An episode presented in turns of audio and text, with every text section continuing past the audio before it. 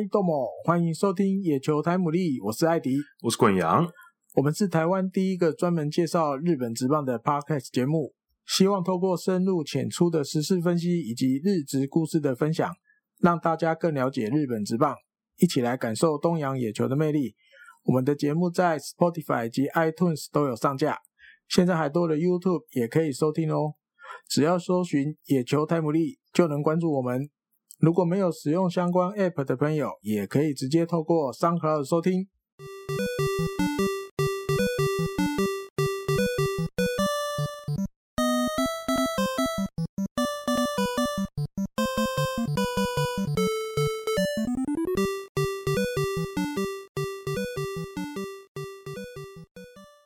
欢迎收听第六十五集的野球台姆利。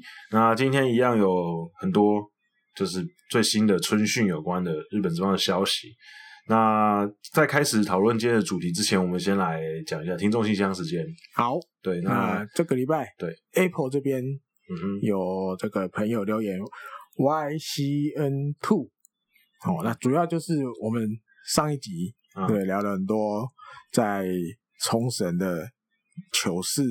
或是这种美食推荐之类的，就提到一个很重点的，对 A N W 这个店家，这也算我们好几天早餐都要去那里的。对对对，那我们就聊到，好像哎，他现在店是不是也比较少？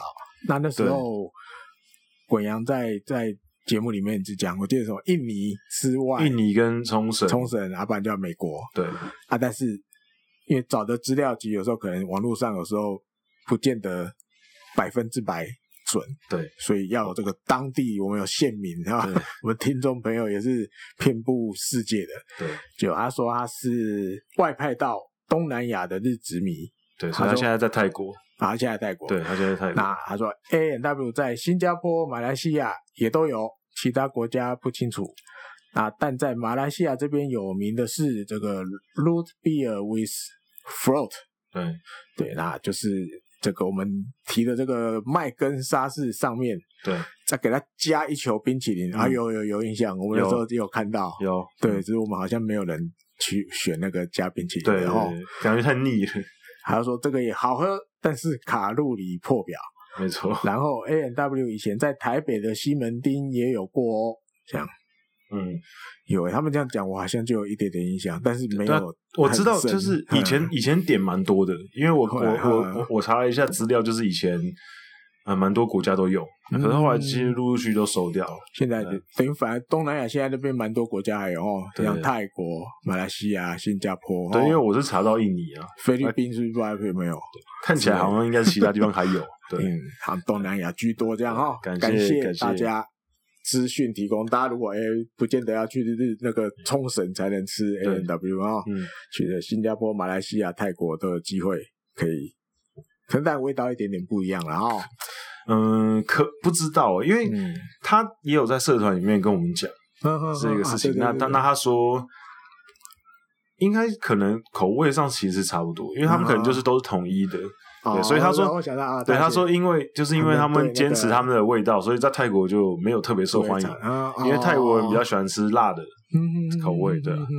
OK，好，那另外一个是信箱的听众信箱，听都寄到信箱来的，他叫做千明令，应该是这样了哈。那应该是 C H I H 这样，对，然后 Dash M I N G，然后空格。Lin L I N，然后他说：“滚阳阿迪大，你们好，想请问两位主持人对于王柏融春训一直到一月二十九才抵达日本的看法，主要是觉得日本人好像是比较注重团队的民族。那王柏融本身应该是没有签证的问题，所以他一月二十九才到，加上隔离要两个礼拜，春训合流都已经。”二月中，然后就是二月十四。对，如此会不会对他会带给日本人哈，比如说教练啊、队友啊，或者是日本的球迷啊，有那种不好的印象啊，好像故意不早早来报道，嗯、故意这样子。嗯。那挂号虽然他也是最后一年了。OK，没有这个问题是二月四号的时候问的啦。二月四号问的。对，那当然，其实绝对绝对不会有他说的问题，因为其实这个又不是他一个人的问题，嗯、因为现在各队都有杨将没去的问题嘛，而且也有跟他一样有签证可能没去的，也有，哎呃，就是这一几天才要从他的祖国出发的也都有，所以绝对不会是他的问题。当然，就是因为疫情的关系啊，所以他绝对是遵照球团的。跟可能跟他讲的一些时间去执行的，嗯、所以不可能是他自己想说我要继续留在台湾的啦。对，所以他这个听众朋友的问题基本上应该不用担心了，对因为就印不印象，就是给他们好像不不好的印象，不爱来，不早一点来报道什么都不会，因为基本上就像果阳刚讲的，他应该都是遵照球队给他的指示。对，好，他说。可能绝对该知道你哪一天再出发来就好了。嗯、那当然你，你你要去问球团的动机为何要这么做？我觉得这也是现在网络上很多人，反正你现在提到任何一个，因为这几天的消息，比如说他又要回到那个他中职的那个姿势，对对，然后下面就酸的就开始出来啦，说改姿势啊，对，什么改姿势啊？你这哪有改？他是回到因为国文。都没有学得很好，回到他原来的姿势，不是不是改，不是他们的意思是说，那你之前改了嘛？啊，之前对之对之前改了嘛？对对对，你是故意让我们的大王之前先改姿势，让他打很烂两年。因为之前前几天刚好最近不是 Clubhouse 很红嘛？那前几天刚好陈冠宇第一次在 Clubhouse 上讲话，我有进去听。那跟当时两个主持人，那两那两个主持人应该可能是冠宇。是关系蛮好的前辈啊，那呃，我有听他们就是有问一些陈冠宇有些有关的问题，那听起来，嗯，那两个前辈可能就是诶蛮喜欢看棒球，可是可能对日本职棒也没有特别特别深入了解，那他们就有讲，他们就有问一些问题，那这样，那我我从他们听问的问题当中，我诶大概也听出来，就是哦，他们其实还是会问一些比较。对日本职棒刻板印象的问题啊，哦，比如说日本人就是很爱改姿势啊，嗯、什么之类的。那当然，我觉得，嗯、欸，这个问题，我觉得其实讨论很久嘛，大家都觉得日本职棒就是会很容易改姿势啊什么的。可是，我觉得在棒球这个运动里面，改姿势这个东西其实是很平常的。多到爆！对，美国职棒，我相信也是一天到晚在改姿势。嗯，嗯，美国职棒的打者跟投手，每一年也很多人在改姿势。对，可是我觉得就是呃一个氛围的问题啦。我觉得这个就是主要是媒体的关系啦。哦、对，因为我我觉得大概就是因为可能从古早之前，大家台湾的媒体在书写这些新闻的时候，都会可能。比较放大这些东西，而且再加上我觉得可能是因为日本职棒是台湾选手比较早期去挑战的联盟嘛，嗯，因为你看像陈大丰前前辈啊、郭元志啊、郭泰元前辈，他们去挑战日本职棒的时候，台湾人没有人在美国职棒打球嘛，嗯，所以以前都是在日本职棒嘛。那那些大前辈们，有些在日本职棒没有发展的这么好，对不对？比如说像。亚洲巨炮吕明次，嗯、对不对？那时候在巨人一开始打的很好，可是后来就被抓到弱点之后，就没有打出成绩嘛。我觉得可能有这一层的历史意义、历史的关系，导致那个时候的台湾人，我们的亚洲巨炮、欸，嗯、我们中华队最强的打者，嗯，去日本，去你们的巨人队，然后打这么烂，嗯哼，一定是你们日本人的问题，都是你们害的。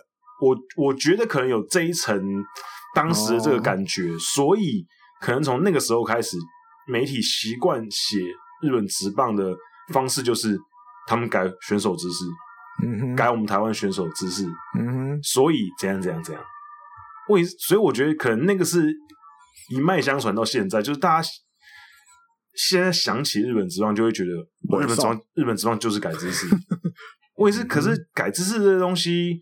就像我刚刚讲的，美国职棒也很多，可是大家不会特别去讲这个东西吧？啊，对，因为可能也没没几个日本，也也没有几个台湾选手有办法被改到，因为没有几个人上去改就还没来及改就走了嘛。回家。对，那日本职棒可能就刚好就有几个可能那时候很红的选手被改到了嘛。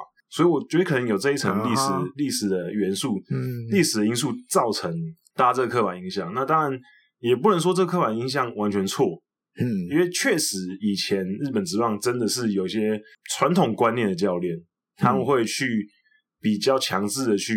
调整选手，这个是信我这一套就对了。对对，这个是不可否认的，嗯、这个我们也不会去否认。嗯，那可是近几年，我相信这个对啊，绝对是会少很多的教练。对，而且现在慢慢没有了。每个球队里面都会有各个各司其职的教练。嗯，然后每个教练背后也都会有很多团队。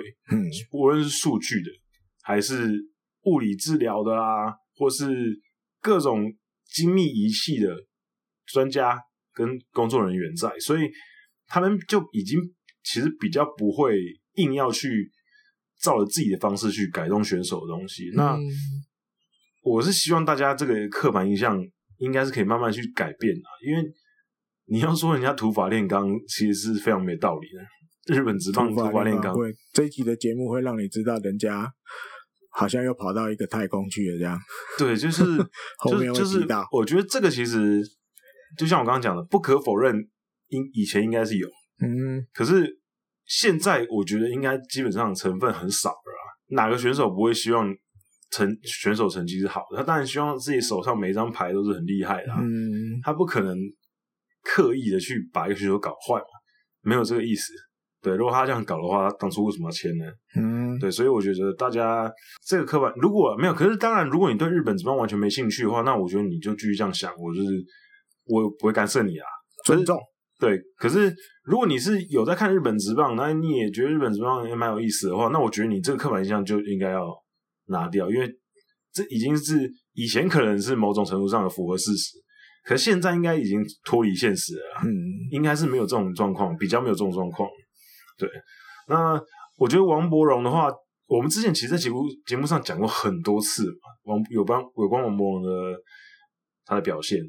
以我们前两年去，他第一年、第二年去春训的时候看他，我们都觉得那个时候陈冠宇那天在 Clubhouse 的时候也有稍微讲一下，他觉得，嗯、我觉得他的论点跟我们是差不多。他们觉得就是王柏荣的实力绝对是没问题的，嗯、他的实力从来都不是问题，他的问题是在于他的可能适应能力上面，他没有办法，还没有抓到跟日本投手对决那个感觉。然后可能呐、啊，陈冠宇那时候有提到说，他觉得可能运气上面，嗯，也有一些不好，嗯，对，你看在一些关键时候就受伤，嗯，或是诶一些投手对上他的时候，比如说那个投手明明控球没那么好，可是对上王博龙的时候就是没有失投球，嗯，对，所以可能也有种种因素综合起来，他前两年就是打的不尽人意，嗯，那最后一年打得怎么样，真的是。你要说他可以得到很多机会，或是打出什么非常爆炸的成绩，可能也没办法。可是我觉得至少最后一年不留遗憾嘛，嗯，好好的打。对，我们还是希望王博龙可以打出好成绩这样子。对啊，艾哥，你没有没有什么想发表？没有什么发表。我只 之前该讲的都讲差不多。看到那个问题，就是听众的问题，就是他比较会担心。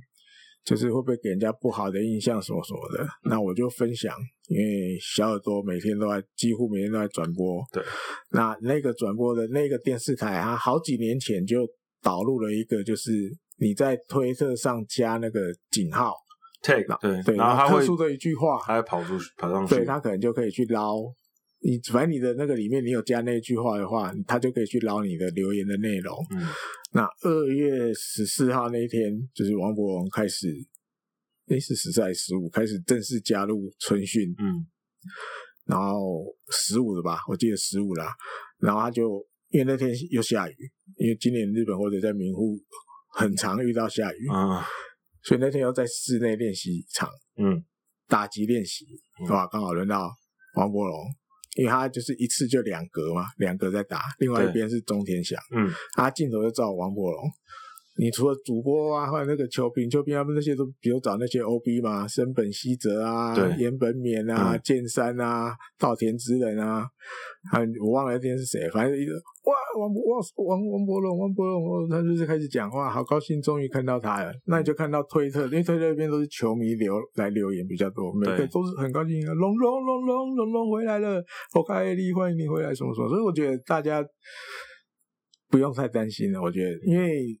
但你我不能说日本就没有酸民，日本酸民很多啊。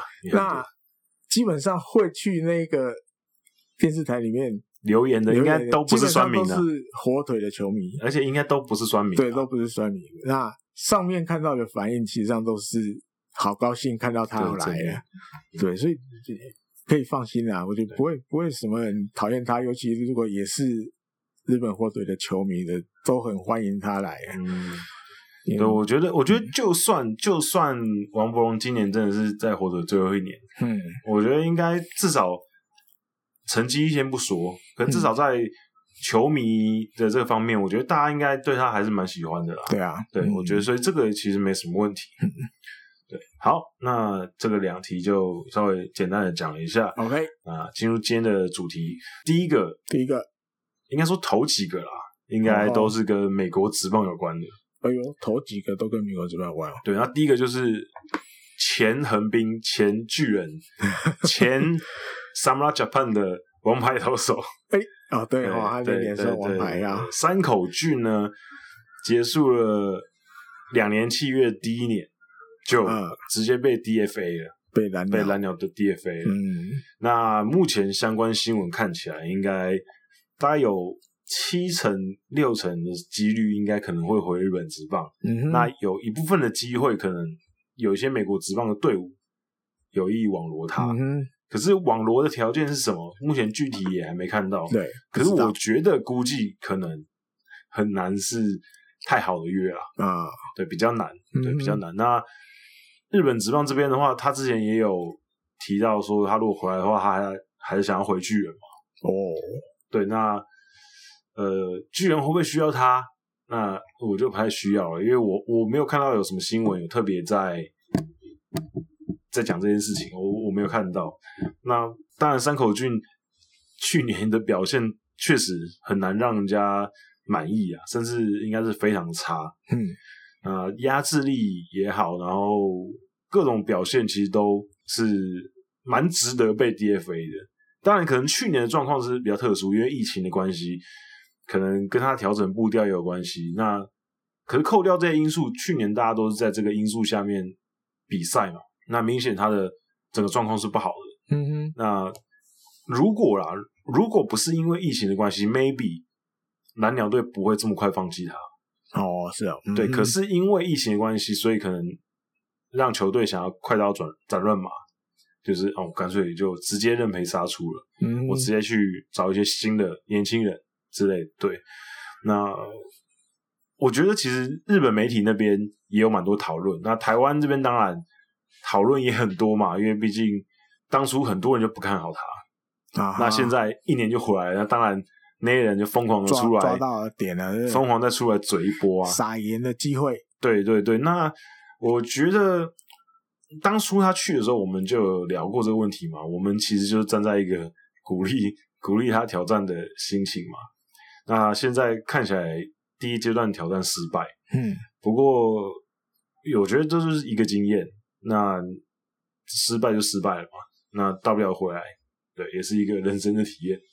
对，那可是我觉得，我跟艾迪哥我们在录节目之前，我们比较受不了的是，大家一直把它拿拿来跟井川庆连在一起，要干嘛？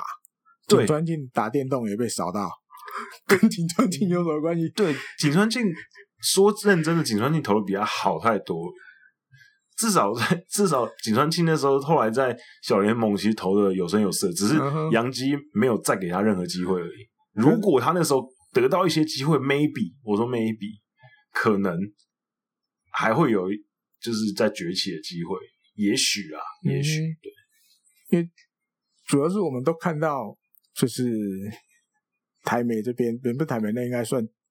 专栏作家级的等级的啦，不是记者朋友级的。嗯，他就把山口俊跟井川庆又连起来，啊，我看到就黑人问号啦，啊，这从头到尾跟井川庆有什么关系？因为井川庆感觉好像是一个日本职棒的投手挑战大联盟失败的一个代名词啊，居然有人比他还快就回来这样。对，问题是，我也是，还要比这要干嘛？我也是，我也是，其实其实他也不是最烂的那个啊，可是可能是指标性的。对啊，刚好就这么巧，白天的时候录音的这天的白天。日本这边也有一个专栏作家，他也写，他说标题是这样下的，这样下的，山口俊的防御率八点零六。那日本这些日本的大联盟选手里面，他并不是最差的记录，他的标题就这样下来。然后里面就我就简单讲，因为里面要比他差的很多，但是你要扣掉一些很特殊的例子，青木玄金、铃木一朗、宣亲、铃木一朗这种哈，啊，所以这个作家就简单好，那你自他就在自己下了一个门槛，就是你有至少投十局以上的才算，这，十局以下就不要算了，更何况有的是野手去 去接的，那就不要算，十局以上的，在二零零七年桑田真澄。他投了二十一局，然后防御率九点四三。哇，当然桑田真神不是一年就回来，因为他后面还要对继续待什么的。而且桑田真神那时候去的时候年纪比较大啊，对，比较大一点。对，对，然后还有另外一位，对，有的这个看日本职棒比较久的哦，或者是要要久一点的，因为像会比较影响。像像刚刚我们在讲的时候，我就不知道这个选手，或者是你关心中华职棒比较久。大概要陈泰那个年代的，哎，陈泰那时候，哎，我以前是纳鲁湾陈泰那个陈泰陈泰的球迷，那表示他存在感太低。野村贵人，好吧，野村贵人他在二零零二年的时候曾经去密尔瓦基酿酒人，嗯，他那一年投了十三点二局，嗯，九个三振，十八个保送，十八个保送，OK，对，他防御率。八点五六，对，比山口俊还差。重点，他也就打这么一年大联盟，所以他就跟山口俊是一样的。那你论成绩，他比山口俊更惨啊！山口俊一年这一年是，诶，二零二零年是八点零六嘛，对。嗯、野村贵人八点五六啊，那为什么又少到井井川青？井川庆，所以你们，所以以后请要跟山口俊比较的话，请用野。要野村贵人，有比野村贵人烂的再来讲。拿井川庆有点不是不是一个等级的。井川庆表示点点点。不过我觉得应该是因为井川庆比较红啦。当初当初是阪神的王牌投手，要拿那个泽村，而且那天是泽村赏之后出去的，所以大家难免期待值比较高啊。像野村贵人就没有期待值嘛。所以野村贵人也很坏啊，对，是一个 坏到底的 坏人，坏人。品性不太好的，然后对对，好吧，总之就就这样了。或许他写警专信，大家比较会点进去看的，好吧？大家就帮帮帮忙啊！其实我我个人呐，金牌谈，我个人是 非常不喜欢大家酸井川庆，川庆啊，对啊，因为因为我这可能是我个人的情绪啊，我其实是蛮喜欢井川庆这个选手的，嗯，所以我从他。从他挑战失败之后，大家一天到晚就会把他拿出来编，嗯嗯，这种这种状况，其实我就不是很舒服。因、嗯、因为说真的，他不愿意这样，而且没有人顾，而且对啊，而且重点是，因为他是在洋基队，我相信他那个压力真的是非常大，嗯、大，就是、嗯，因为他真的是第一年之后，洋基队就真的没有给他机会了。嗯，那你觉得他那几年在小联盟好受吗？也不好受，对啊，日本国内或是海外，你看台湾那个时候一堆人在酸他，嗯、你觉得他心里会好受吗？所以我觉得他还有办法在小联盟投出不错的成绩，啊、后来还回日本职棒，还继续投了几年。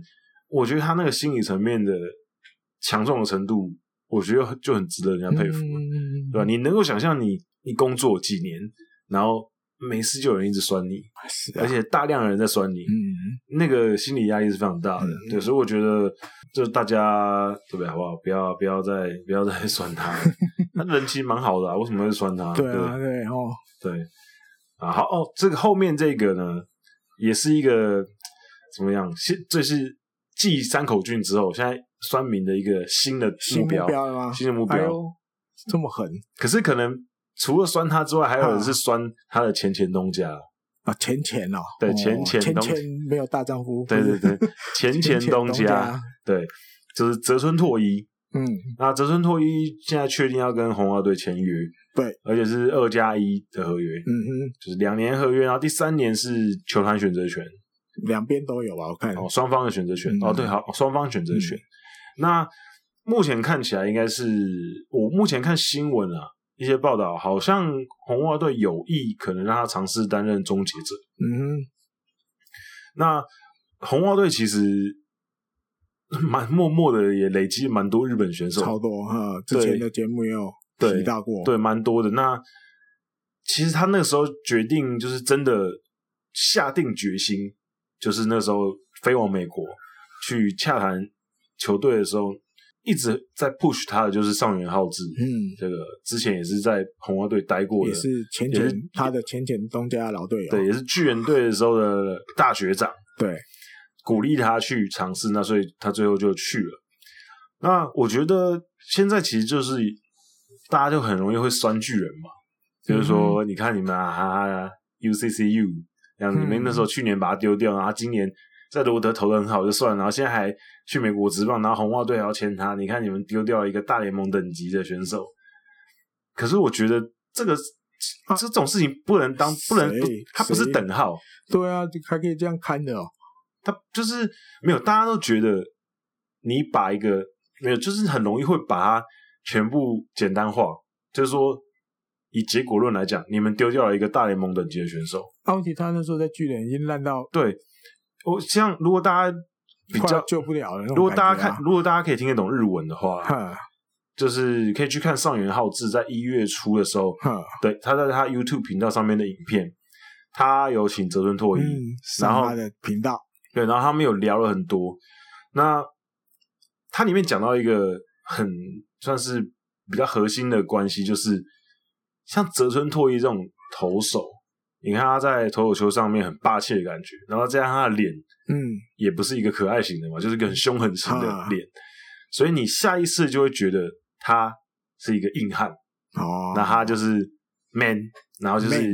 然后就是感觉好像天不怕地不怕的。可是他们就说，其实上元浩志说，他其实就是一个其实很纤细的人啊，所以他说，其实泽村那时候后来他在那个上面影片上面有讲说。那时候在巨人队状况不好，然后被下放到二军，甚至最后还有下放到三军过。嗯，嗯，然后对上一些社那个社会人球队或是独立联盟球队的选手，嗯、对他这一个曾经在一军有辉煌战绩的投手来讲，他自尊心上面过不去。哦，对，所以所以就会导致他成绩越来越差。他。越这样想，他越投不好，所以他那个时候其实他自己的意思是说，他那个时候其实就已经进入一个死胡同里面。嗯，他出不来，他钻牛角尖，他可能自尊心太强，他没办法面对他想太多啊。对，他没办法面对他，竟然还要在三军跟里面这些就是未成气候的小伙子一起在那边对付社会人跟独立联盟的球队。嗯所以很多球迷会说啊、他希望他在美国职棒表现好，然后打脸巨人什么的。可是我觉得巨人其实对他非常好了。巨人队用一个接近无偿的方式把他交易到罗德，这非常成全他哎，因为巨人大可不必这样做。嗯，就像我们之前节目也有讨论过这个交易嘛，他们交易来相约一野，基本上相约一野就也不是巨人要的人。嗯，他们只是，我记得我们那集有聊到吧？他这其实让，只是让整个交易看起来没这么奇怪。嗯，要不然的话，我觉得其实就如果他们不考虑这些东西的话，其实泽村直接丢过去无偿交易，我觉得都是基本上可以的，因为你就是多个相约有差嘛。对，所以我觉得单纯是觉得啊，不要像他这么，不要感觉好像我们真的把它丢掉的感觉，所以呃，加减换了一个相约一野，所以我觉得其实巨人队已经是算是成全他了，他们大可不必这样做。那其实后来他去了之后表现很好的时候，呃，巨人队那边的比如说阿布甚至树啊，或是袁成的监督，其实也帮他讲了很多好话嘛，就是说希望他可以加油啊。然后我们很也很高兴他有好的表现。对，所以我觉得其实大家不用说什么打脸不打脸，因为其实也没有说谁亏啊。嗯、就算、嗯、对，就算泽村现在在红袜队之后投的很好，那也不算，也也不能说巨人一定亏啊。因为他如果不离开巨人，他可能就没有现在的他。嗯，而且巨人队现在其实也很多年轻的新人啊，所以也不一定是亏嘛。就是这个东西其实就不是一个不是一个等式，嗯，不是因为这个等于这个，所以这个等于这个，嗯嗯，不是这个。不是这样子的一个关系啊，所以我觉得大家那个思考的方式可能就不能这么一直线，不是这种关系的。对，这其实也很简单啊，你反而是要庆幸你我们都有机会看到日本之棒比较不一样的一面。以前有这种 case，或许他们的想法就会比较偏向那种，我宁愿放在我自己这里，我也不要放出去，然后最后回来打自己。嗯，所以他们都会讲这种叫做，就是放在那边等等死，养、嗯、在那边等着烂那种感觉。对啊。那现在反而看到我们关，你甚至你看袁征的监督，因为大家知道他人事是都他一把抓的嘛，这个节目里面也讲 N 百次了。嗯。但是表示他愿意让泽村拓一出去闯闯看。对。只要是为了这个选手未来是好的事，他都愿意去做。嗯。我觉得大家反而看这个面相比较实际一点嘛，看说啊哈哈，你丢了一个大联盟等级的投手什么，太怪了。看这件事情的面相，用那个面相来看，那那没意思嘛。啊，或许他们觉得有意思啊，哈。可是我觉得比较看是对，因为就是有前面这样，因为大家的想法都变了嘛，他也才有这个机会，比如换先换一个环境，然后现在要换另外一个更高的殿堂。对啊，那如果是一直抱持着旧观念啊，放在那边啊，反正就放在那边，他可能就三二三三三四三五三六，然后哪一天就隐退了，什么都没有了。这种例子非常多，多以前超多对啊，所以我觉得大家凡是要比较高兴啊，看得到他有这个机会去大联盟，嗯、因为这报道很多里面有讲，本来去大联盟也就是他以前的一个。希望嘛，他也本来就有希望去嘛。那熬到拿到海外 FA 了去，我觉得都很 OK 啦，就没有什么好那个的哦。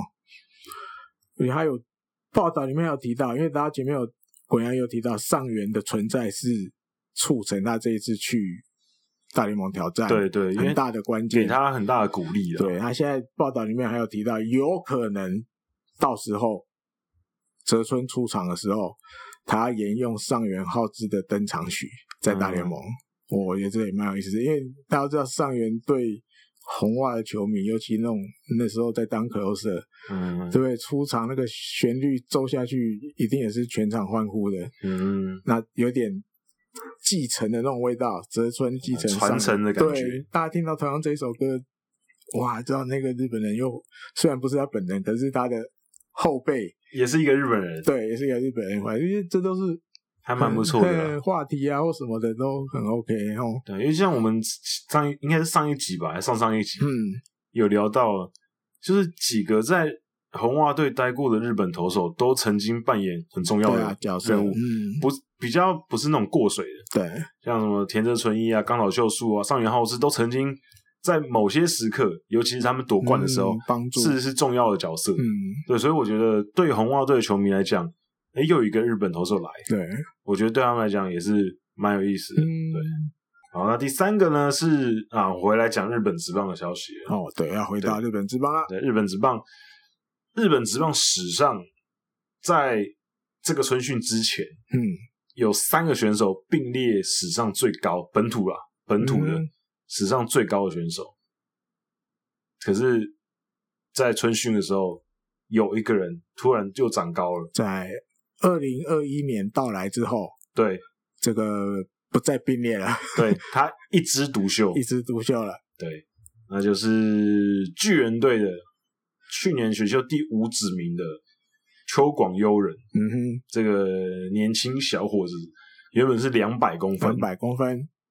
呃，过了一个一个一个冬天，长高两公分。进入春训之后，长高两公分。对，所以现在是两百零二公分，现在破纪录啦。那现在破纪录，因为之前他跟他并列的是马场，主要大家都讲马场，那就是那个打摔跤那个，珠穆马场的那个马场，对对对，马场。没错。还有就是现在也跟他在同一队，也是今年的新人，就是阿阿布健友，阿布健友两百公分。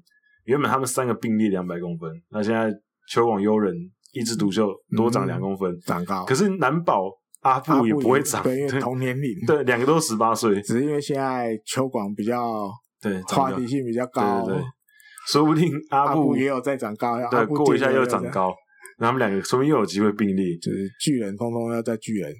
对，我觉得 三个都巨人，巨人去年讲养这两个，就是选这两个两百公分的，我觉得就。还蛮有意思的，因为这么高的日本的嗯选手，其实基本上很少啊。对啊，基本上有一百一百九就是超级高的巨人等级的，更何况两百。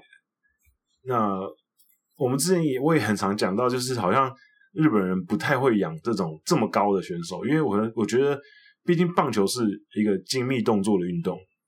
那不管是投手也好，打者也好，你说那些打击教练或者投手教练，他们没有机会调教到这么高的选手，那我觉得他们可能对于他们的指导上面可能会有一些阻碍，嗯、可能啦。可是我觉得像秋广优人啊，有很多报道说他其实是打击姿势有模仿大谷翔平，很像。对，那我觉得这其实就是一个还蛮好的地方，就是至少有一个哎，大谷翔平这个一百九十几公分，然后哎打得很好的。我觉得就让这些高个子的选手去模仿他的打击形态嘛，嗯，我觉得其实还蛮好的。那他也是去年的选秀新人里面第一个，嗯，根本高中高中菜鸟里面第一个拿到去那霸跟主队一军会合的 S 班，对 S 班的会合的菜鸟，嗯，那我觉得。最近他的新闻很多，就是源成的监督啊，然后又是又是哪清水龙行前 OB 啊，也开始对他就是赞誉有加，觉得哦这个是天才天才等级的，就是要好好养，甚至可能会让他原本他是三垒手嘛，嗯，原本可能会让他去到一垒尝尝试看看，感觉好像就是有那么一回事的样子，就是至少在今年的。春训里面，在巨人队里面，秋广优人的新闻是很多的，很多很多，关注度很高。这样子，今年至少这个春训冒出了这么一号小伙子，而且身高又很高，对对，这个话题性真的就媒体一定最爱了。嗯、对，然后又像打击姿势又像大鼓，对大家怎么写都是 都是很满满的话题，嗯，很好写。对，尤其是。可是他现在就是主要，我觉得有点太瘦了，赶快要赶快要增加一些。高中刚毕业还还早。对，两百公两百零二公分，九十几公斤，九十五公斤样子，真的是太太再再多个十差不多。我觉得他这种身高一百多都还 OK 啊，可能至少十公斤，至少十啊，差不多，先破百再说。对对对对，我觉得值得期待啊，期待一手，大家可以关注一下。这个第五指名的，嗯，肉开，是没错。好，那接下来就是也是春训，嗯、那就可是就是比较没那么好的消息，就是欧力士在进入春训之后，伤兵很多啊，嗯，伤兵越来越多了，原千泰啊什么的，就哎腿啊手啊就开始慢慢受伤了。我看到都是腿，我、哦、都是腿吗？都腿。这个投手斋藤纲纪，他好像第一个，嗯。他是右大腿，嗯，二头肌那边，哦，大家都是大腿，嗯啊，原千泰新人，去年的第二指名，嗯，他也是右大腿的肌肉，然后最新的是真井浩俊，他是左大腿，左大腿也是二头肌，这样，然后这个这个真井好像没那么严重了，嗯、但是也是受伤，那因为欧力士其实。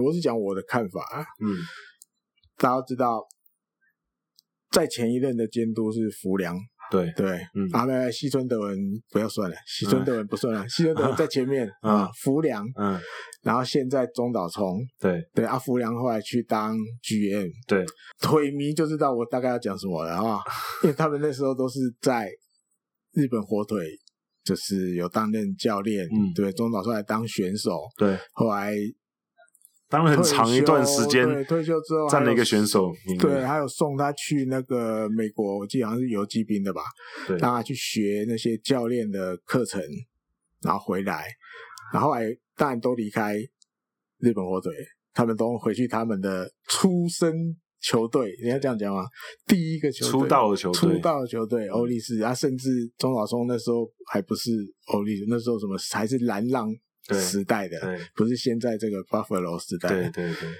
青波来的，应该讲青波啊，一有一个很重要的人物，嗯，他或许名字不常出现在媒体上，对，但是他以我开始认识他。一路过来，嗯，我一直觉得他是一个，不管在日本火腿那个时候，或是后来有跟着达比修去大联盟，嗯，那他再后来有回日本火腿，接下来就到了欧力士，他叫中原真一郎，嗯，对，他主要就是一些。他是主要是防护训练员那一块的，嗯，而且他是竹坡大学毕业的，我没记错啊，就是竹坡大学出很多，很多这种运动科学，对日本运动科学或运动相关产业的人才，对啊，这很强，也实物上也很很有他的一套，就是因为我他，我记得二零零几年的时候他在日本火腿的时候，嗯，我的印象就是主力选手受伤的不多，嗯。也不会受什么太大的伤，这样。那后来因为达比修要去挑战大联盟，嗯，那那时候那个那个那个中原真一郎，他短暂离开日本的一年，然后二零一二年达比修要去大联盟，达比修就指明要带他去。对，中原真一郎，他希望他来当他的个人的专属的那个防务员，嗯，所以就带去了。嗯，好了，那这样这样子的往来之后，他中原真一郎。这些在美国，比如带打比修或什么什么的，其实美国大联盟那边也都看在眼里。后来我记得圣地亚哥教师队有把他留下来，嗯，就在教士队里面担任这一块。OK，啊，后来再来就是福良去欧力士什么什么的，嗯，因为那时候都有在日本火腿共事过，就是私交也不错，所以弗兰又把他从教师队弄回来，嗯，弄到欧力士。那时候看到那个。新闻的时候，我到现在都没办法忘记，就会觉得哇，这个这么好的防护员，日本火腿你自己都留不住。嗯，现在欧力士就 Q 起啊，把他抢去了。对，那甚至我自己胡乱联想的，因为后来我就觉得，就是其实就往等你大概往前推个五六年，大概这一段期间，日本火腿常常都会有人受伤。嗯，尤其在春训，有时候就有人受伤了。或者是大家有印象，哎，好多都是椎间盘怎么样怎么样？对，因为在我开始刚看日本火腿的时候，其实这种 case 比较少，几乎不太会有。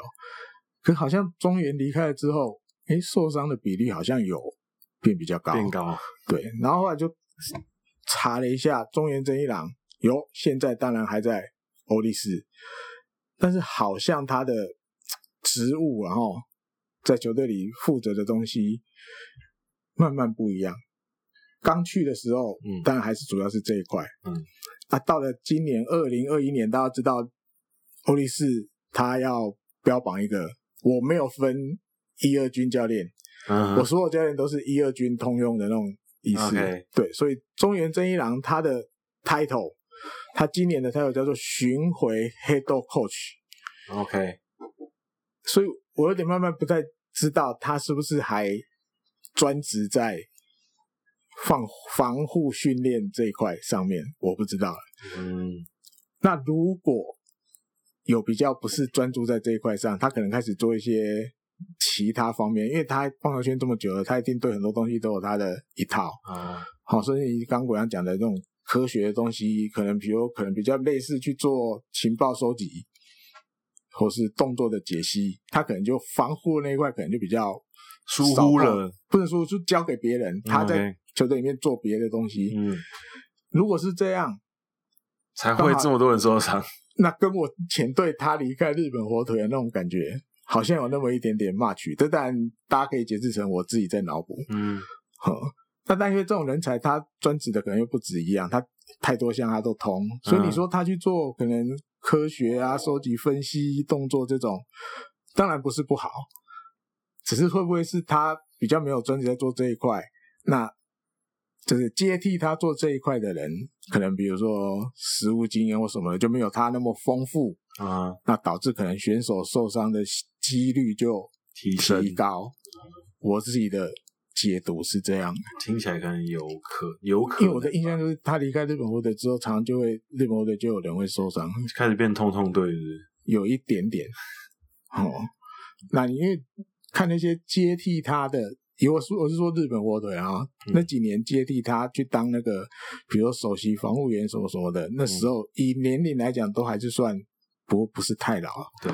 就是可能经验稍微少一点，当然跟着中原可能有跟个几年了啦，嗯，或者跟或者在日本火腿服务也有个几年了。嗯、可是你一旦当上首席防护员，嗯，你要看的就不是就是某几个选手，对，因为可能会有分嘛。如果你还你只是普通防护员的时候，嗯，可你一旦是首席，那球队整套的事你都要去 handle，都 handle，对，管的东西有点太多了，对对对，所以。我自己的解读是这样的，可能有一点点。如果有这样，那有点小遗憾。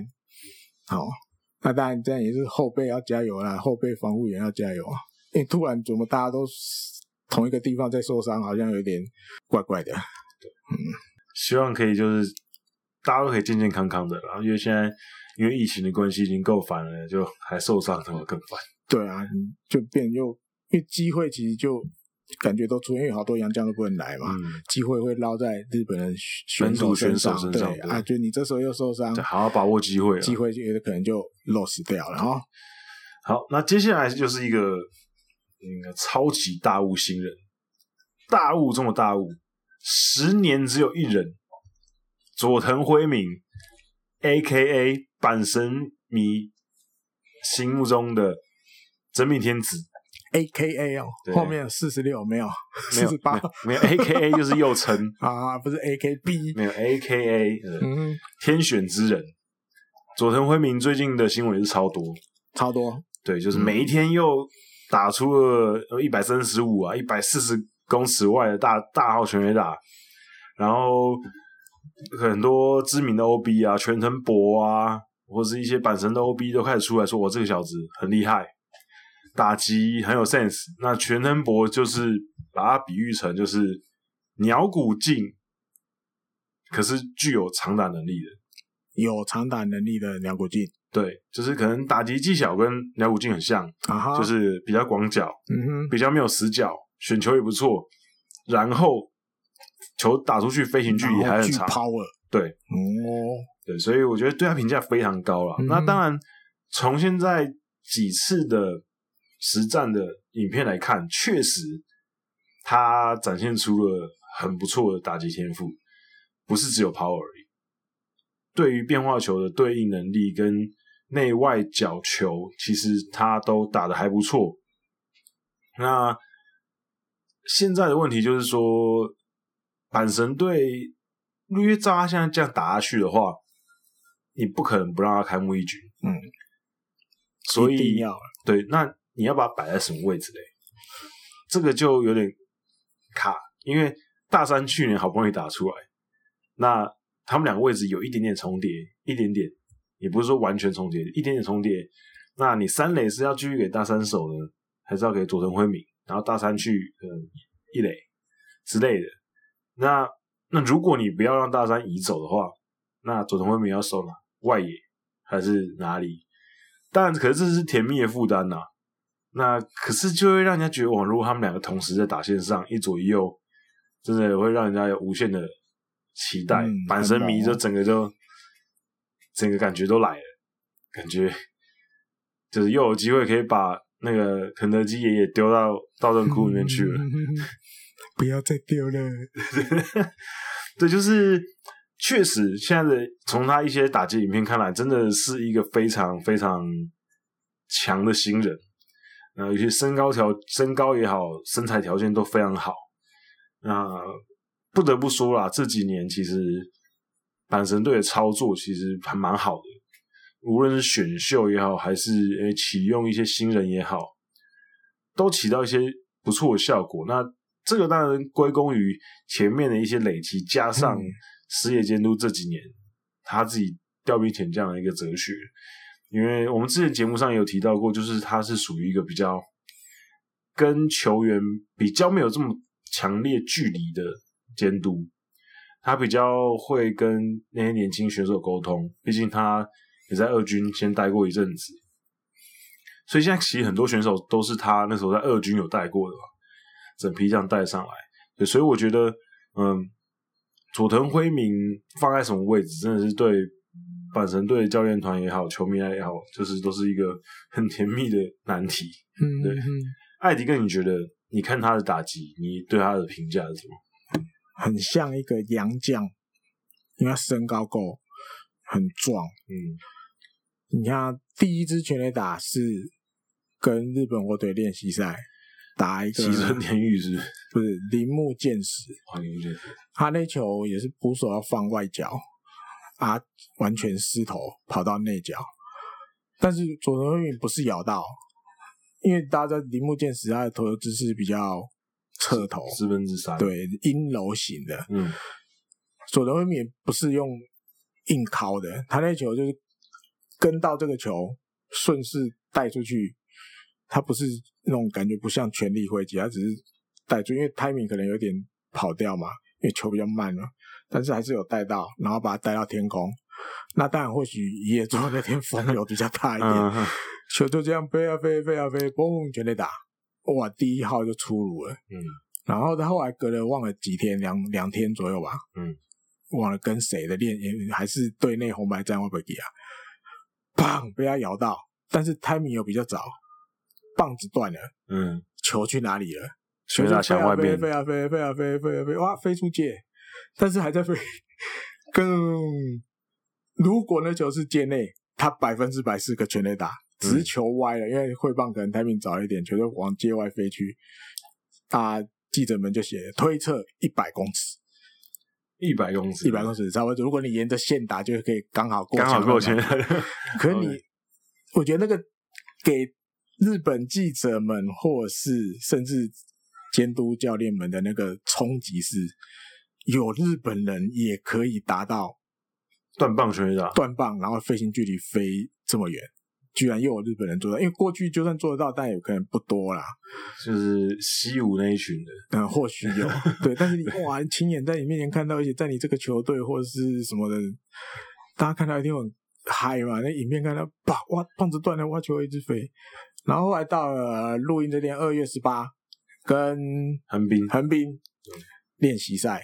他又靠了一支，诶、欸，在好像比赛比较后面的八还九了吧？一百四十公尺，对，打那个一四大梦一球也是偏高，被他咬到，哇，直接从那个积分板旁边球就嗯消失了。嗯，所以他们推测推测一百四十公尺，哦有做多少比一百四十公尺是蛮大只，很大只的全垒打。所以，然后安打又一直打，对，他也不是只有靠全垒打。昨今天跟横滨这个四之四吧。哦，我安打也很多，对对，所以大家会觉得这号人物不是只有长打，大家当然很想看他打长打，打全垒打，但是他会随着可能很多像滚阳前面讲的，他有很多内外角或者是好球数哦，几好几外什么什么，他会去适时的调整，他不是、嗯、如果蛮力，对他不是你用洋炮来讲，他不是那种。繁忙炮，我们我每一个打席上来，我的目标，我的任务就是要打全垒打。他又不太像那种型，对。但是你如果被他咬到，哦，那个球就真的很惨，就会飞很远。嗯。但是有时候，因为他可能没有咬中球心，但是球打出去的还是很强，哇，那就可能是一个很强劲的安打，可能滚滚滚就滚到墙边去了。嗯。他就变这种型的，然后他速度也不是太慢，然后手背也好，肩力也不错。手背当然还，因为大家现在都已经。焦点集中打击，没有他真的手背好还不好？重点是现在大家可能进进入一个无脑吹捧模式，不管了，对，不管，反正就是佐藤辉明棒棒棒，赞赞赞，甚至艾迪哥是还好，艾迪哥说看到新闻说，甚至有说他的手背可能比大山悠辅更好。我我个人是觉得不会啊，大家都在想要替他可能找个位置之类的。哦，因为就像前面讲的，到底最后要让他守哪里？可以大也不出这几个啦，对不对？左外野，不然就一垒，对，不然就三垒应该真的不会啊，应该不会，应该不会动大三。去年好不容易打出来，你今年把它动了干嘛？除非大三受伤之类的，对对对，只要没受伤，我觉得应该还是希望不要啊，希望大三可以好好投票，答应巨人有 DH 就解决了没？不要再反对了吗？就有 DH 你就多了一个位置可以用佐藤辉明了吗？好吧，可能年纪轻轻打 DH 也是很浪费。他们要叫杨将去打，他去守一垒之类的啊，哦，也可以，对，就解套了嘛，多了一个可以用。没有，可是我觉得这至少都是甜蜜的负担啊，至少不是说，哎，好像没有人可以用。对，所以我觉得，就像我之前，哎，几个之前讲的嘛，立下的 flag，嗯，未来几年。阪神中日横滨，有点解。阪神中日横滨，阪神中日横滨要长距起飞，对 A 段班，多多多多的关注这三队。我觉得可能横滨有一些我自己个人的情绪啊，啊哈。可是中日，可是中日跟阪神是我真的觉得会很强的队伍。因为我觉得他们可能之前有沉寂很长一段时间，可是我觉得他们至少这几年，无论是他们选择的道路跟他们选择的策略。以及他们选秀上的幸运的程度，我觉得都支持他们走上一个很好的未来。没有，至少未来十年，嗯哼，是一个向向上提升的一个趋势。对，所以我觉得，对我立下的 flag 还是有在的。横滨中日阪神，嗯哼，好哦，接下来马上就要讲到我刚刚，哎，前面有提到，哎，前面有提到吗？没有，好像没有，我记错，养乐多，养乐多。养乐多补进了前软银的洋将，还没正式宣布，对，但基本上应该确定，对，就是补进了那个班顿哈克。那可是这个这个补强其实就是有点是换支补强，因为班顿哈克的那个签证已经过期了，对，所以他何年何月可以拿到新的签证，然后再来日本，目前还不知道。我我我估计可能至少就是四月之后的事情。哦，因为紧急事态到三月初嘛，啊，那你还要去赶快办这些那个办这个办那个，然后来还要隔离什么？我觉得你真的要看到班顿哈克上场，哦、我觉得可能是五月或六月的事情，因为他来可能还要调整，嗯，所以可能大家也不用特别期待这个步枪，因为要看到他可能是要接没那么快啊，接近季中或是下半季的事情了，嗯哼，对，不过至少。是一个还不错的选手啊，就是有时机的，真的要在先发投手上再多准备一点人在那边，因为大家知道，就是过去这几个球季比较常被人家诟病，就是先发投手根本就不够用。对，对，找到找找齐人有时候都有困难。那这个节骨眼大家知道又比较杨将也没有那么好找，嗯。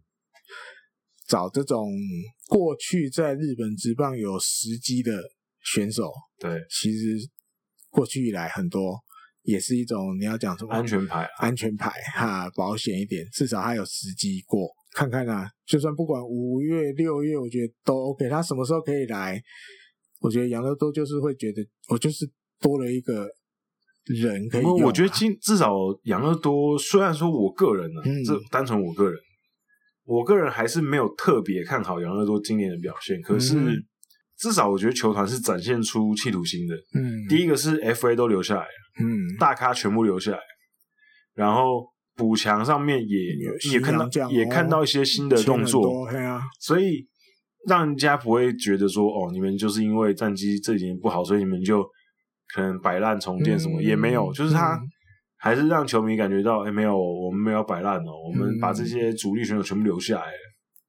嗯、所以我觉得至少在这个方面还是会给球迷一些希望。嗯嗯嗯。对，所以我觉得他们，而且他们也不是没有，就是在大家不看好的情况下打出好成绩的机会。啊。他们那一年打进日本一跟软银打的那一年，其实就没有特别被看好啊。嗯嗯嗯。可是那一年就是靠着打击，嗯、跟他们那年超级强的那。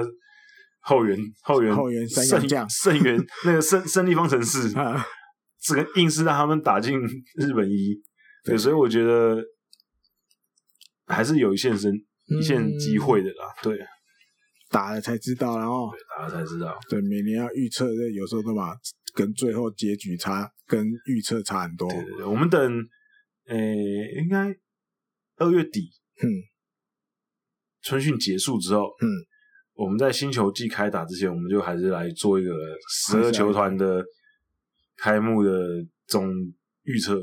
你还是要预测？我就最不喜欢预测。没有啦，不是啊，我说我们每个球队都稍微评估一下他们的战力，这样。啊哈，对，稍微跟大家讲一下这样。好，那再来就是西武队，他们在春训的时候启用了十二球团唯一的，就是影像解析的仪器。对，这个就前面有提到了，你们说人家爱改姿势什么什么，但对你们观念如果是这样，我当然也不能讲什么。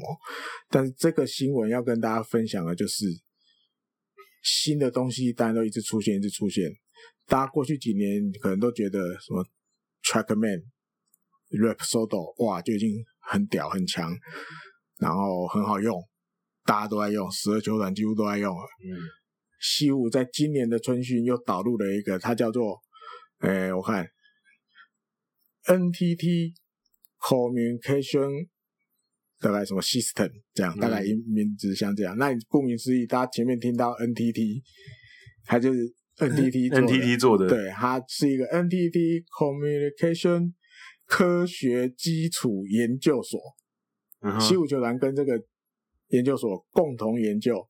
那它跟刚前面提到这个 TrackMan 跟 Rapsodo 不一样的是，刚讲面前面讲的这两个，它就是用雷达嘛，对不对？嗯。去测嘛，然后去分析哦，转速多少，球速多少。我们那时候去台中受邀去台中那个什么，嗯滚羊又去。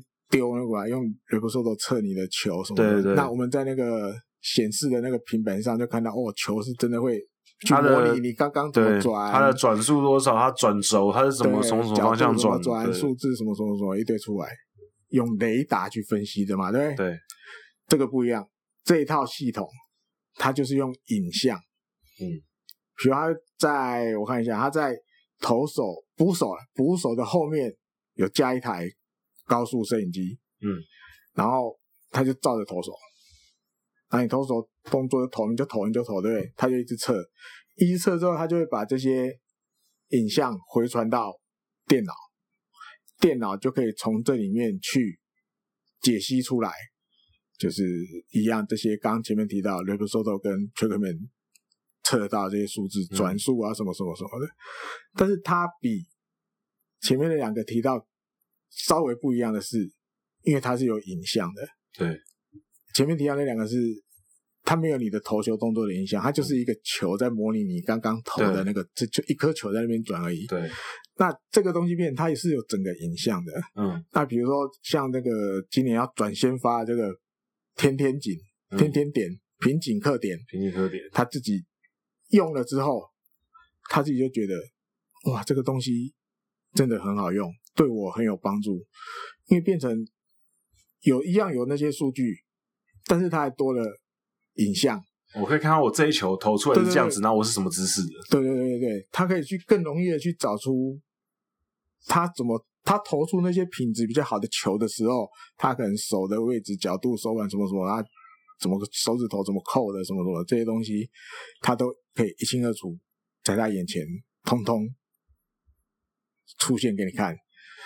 那这套东西其实今年春训这样子用下来，几乎每一个西武的投手有都赞誉有加，都赞誉有加，都觉得这对他们自己就是在更加油、在更精进的这一块，嗯，方便很多啊，嗯，所以会会有一个比较实际的东西出来让自己看到，嗯，因为以前。这些东西感觉好像是被拆开的。对，好，以前大家知道，他也大家也常会看到他们在架摄影机，嗯，那也就只有录影像回去而已。对，那后来有 TrackMan Rapsodo，哇，又跑出了好多数字的东西可以带回去看。现在这个新的系统，感觉就像把这两个东西加起来，对，一次搞定，嗯、有影像也有这么多数据，嗯。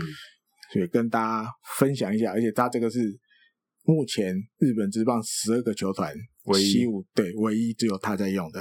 不过之后如果好用的话，应该就慢慢的其他球队越来越多就会导入。对，不太可能只有一个球队在用。没错，只是这个东西就是你说啊，人家土法炼钢什么什么的，爱改姿势什么的，嗯、你就算改，我觉得他们现在拿得出东西来给你看，嗯、所以我建议你改，或者建议你这样试试看啊，嗯、你不要直接下定论就用改改这个字有点太对，直接盖印章就是断定了。我建议你试试，我们朝这个方向试试看。对，要又有一些真实的影像或数据来佐证的话，这就是也是现在这个棒球科学。重要性的一面啊，对对不对？你这么多，你台湾现在很多都利用这个啊，太多了。台湾你不要小看台湾，台湾现在也是很进步，台湾也是很进步，啊、很进步。而且因为因为我觉得有一个论有一个角度是说，就算好了，嗯，就算现在真的有教练，嗯，还是那种土法炼钢啊哈，他应该基层的可能还好，嗯嗯，可是，在职棒赛场上，这种教练我相信。已经很难生存下去。了，是的，对啊，因为现在的球团教练团有这么多人，嗯、球团里面有各式各样的专业的管理员人、哦啊、管理人员跟人才，他们不会轻易的让一个这种教练再继续这样做下去啊，很难的、啊，对啊，因为球员的身价越来越高，嗯，他不可能让他这样子去乱搞，嗯，对，所以我觉得其实大家真的不用再去。特别担心这件事情，相对真的是比较机会比较少了，比较少，对啊。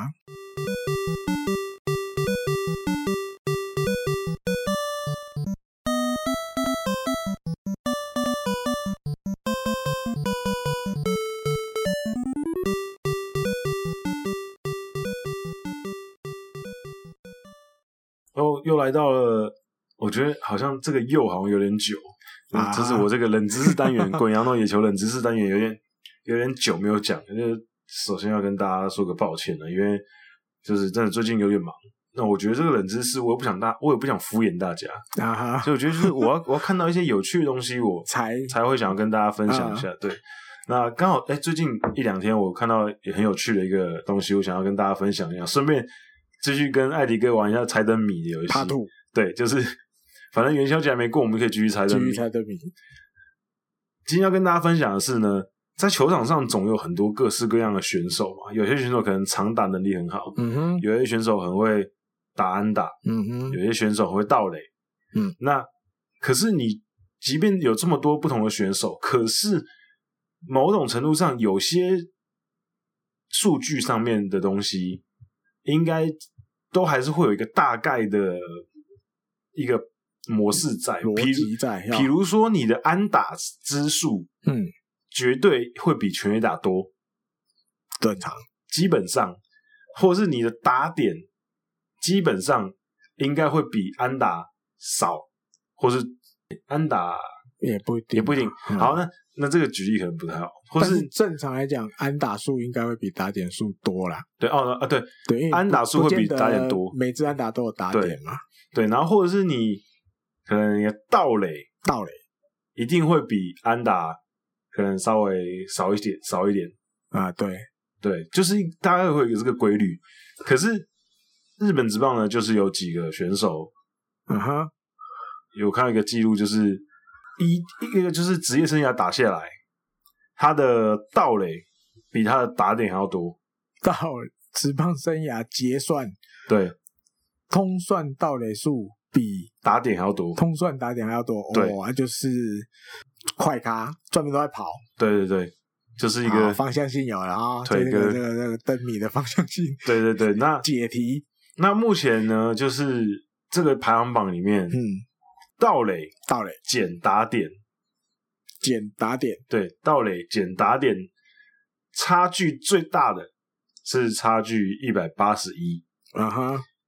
那这个人呢？因为刚刚我们开始之前，我已经泄题给泄泄题给那个爱一个，就是福本丰这个日本的盗垒之神，嗯、他生涯世界盗垒王，对，他生涯一一千零六十五次盗垒，嗯哼，然后八百八十四分打点，嗯哼，他的盗垒减打点是一百八十一，他是最多的，日本职棒史上差最多的，八百多打点嘛，不会救嘞，对，可是他盗垒实在太多了，太多，对。那我要问艾迪哥的是，好，除了福本丰之外，福本丰之外，还有另外六个选手哦，还有六个，他们的盗垒减打点也是超过一百的。盗垒减掉打点超过一百哦。对，可是哦，后面几个有一些就是比较难难的 比较难的人，那我就不考你后面的。好，可是第二名跟第三名是你应该你应该会知道的，一定会认识的人。所以我想要问你，就是第二名跟第三名，盗垒减打点又要速度快，嗯。到底检打点要超过一百哦？你看题目超过一百，还有哪些人是快？哦，而且我给你再给你提示，嗯，这两个人刚福本丰是第一名嘛？对，然后这两个是二三名，他们的、啊、他们的道垒检打点都超过一百五，都超过一百五，他们不止超过一百，还超过一百五，超过很多，对，对对对对，都老人级的。嗯，我必须说，他们都是最近。哦，这个灯谜有难哦。不，我给你一个提示，就是他们都是最近，就是二十一世纪以后的选手。哎呦，二十一世纪以后的选手，呃，两千年以后。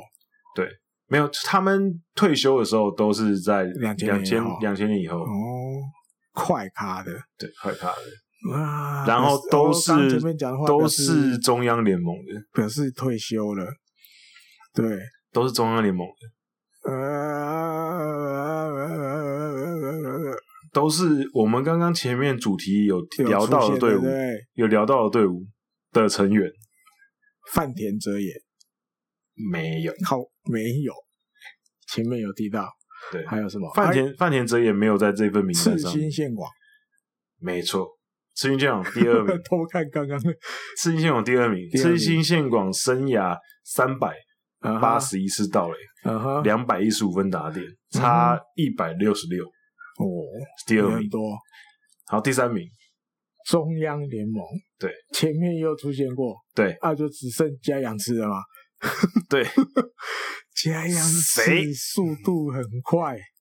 我们刚刚甚至有提到他的名字。真假？前面有提到他的名字。哦，开录之前，在开录之前哦，我们有提到他的名字，加阳次的。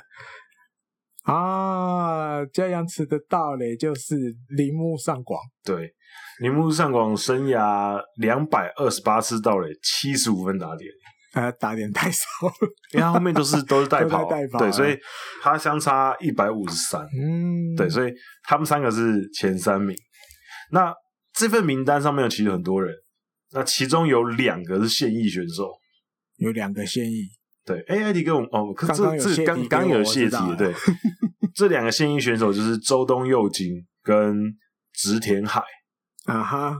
那周东佑京目前生涯累积了七十五次盗垒，嗯哼，那三十三分打点啊哈，那两个相差四十二，四十二，对。那植田海是目前四十一次盗垒啊哈，六分打点，六分打点，对，所以相差三十五，对，所以。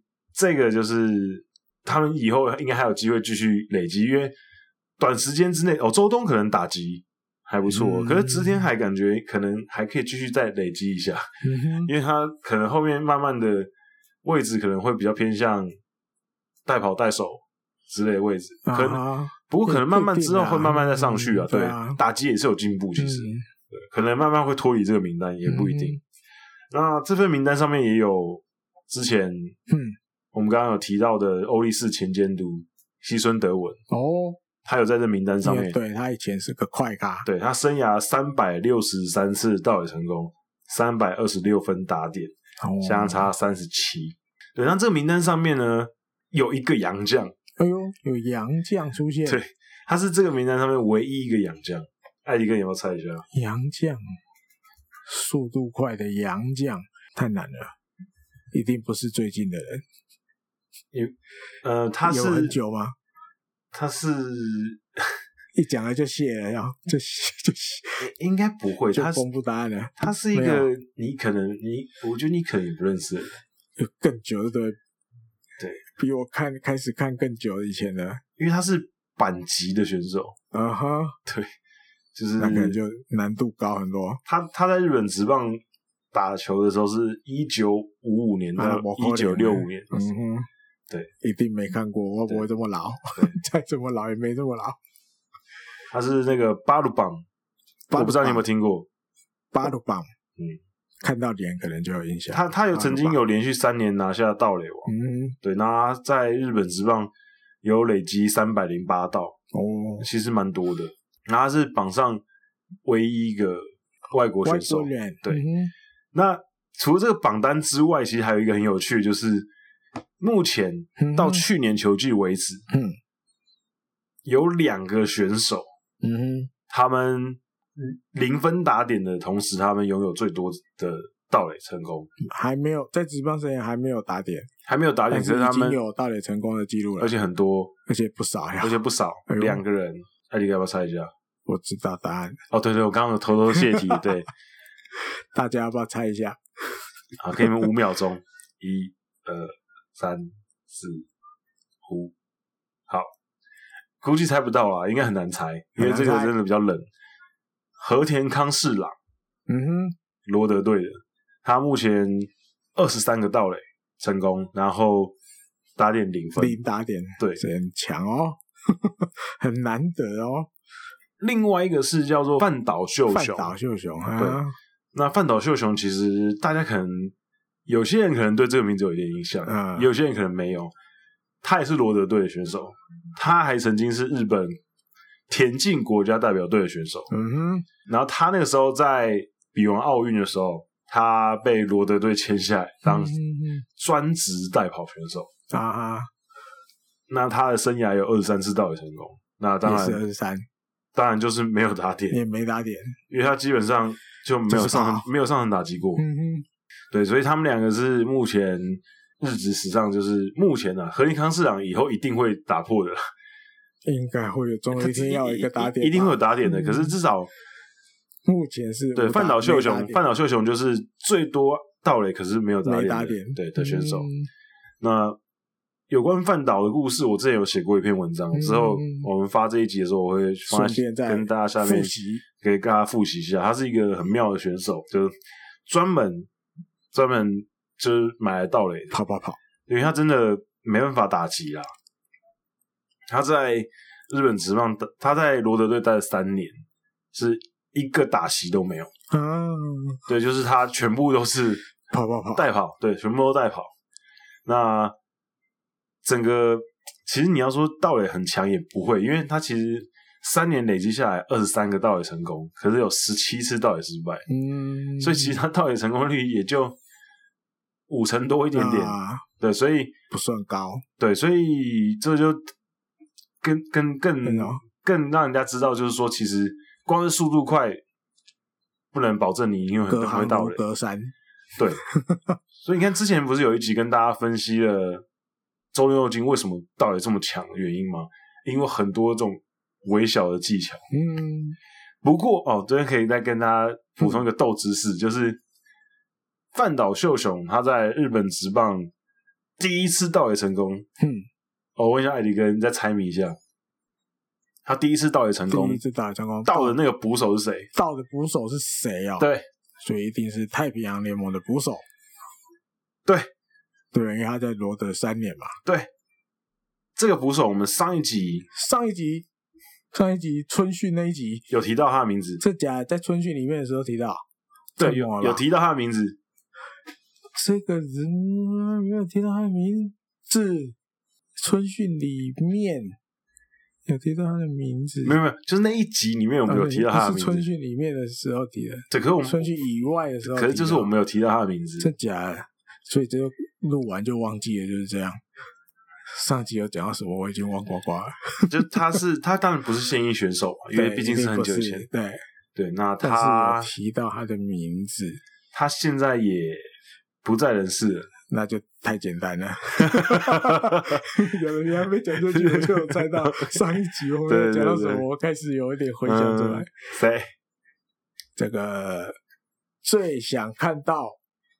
古田敦也回去穿上养乐多球衣，跟骂滚回来日本的那个吗？啊、对，谁？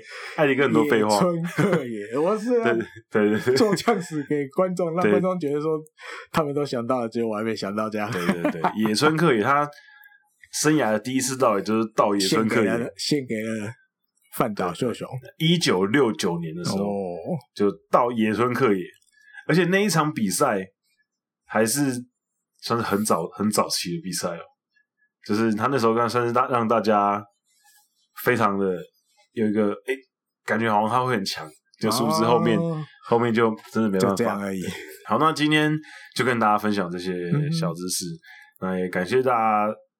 收听这一集的节目，那继续还在呼吁大家，可以在多多在 Apple Podcast 下面呃留言，然后给我们五星评价啊。如果你不是用 Apple 的装置的话，也可以在 YouTube 频道下面留一些留言啊，我们也都会看，或者听众信箱也可以留言，然后跟我们多跟我们互动，给我们一些 feedback。我们真的很需要大家给我们一些意见。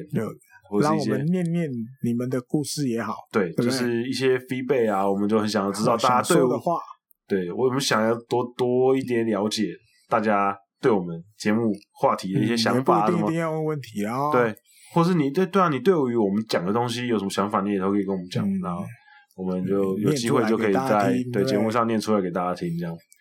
好，那我们节目就这一集到这里告一段落，那我们就下礼拜再见，拜拜，拜拜。